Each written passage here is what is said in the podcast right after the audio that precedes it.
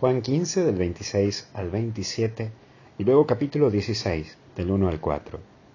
El Paráclito. primero que vemos es el Espíritu y capaz que podés aprovechar hoy a forjar tu relación con el Espíritu Santo.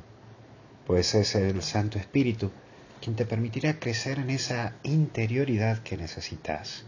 Pues capaz que debas seguir profundizando tu espiritualidad. Es algo al cual sigo insistiéndote.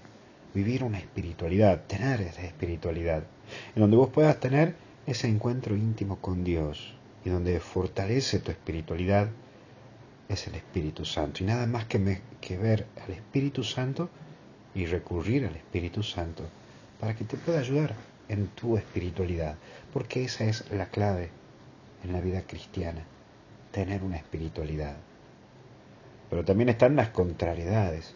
Quien lleva una vida de Dios y en Dios, quien desee llevar a Dios, tendrá momentos difíciles, en donde es como que estás a la mirada de todos y en donde parece que esperan que una caída tuya sea la clave para liquidarte. Vamos, mira, no te desanimes, porque es parte de esto, de nuestra vida cotidiana. Gente que también se alegra porque algunas veces te van mal o porque te vaya mal. Y es saber que Dios te elige así como sos y en donde estás. Hoy Dios te invita a remarla, llevar la vida día a día y sabiendo que Dios nunca te va a dejar. Dios no te abandona. Hoy Jesús te sigue invitando a anunciarlo y a llevarlo. Pero la clave es tener esa espiritualidad que te haga vibrar en ese interior que tenés y desde esa espiritualidad enfrentar las contrariedades de la vida.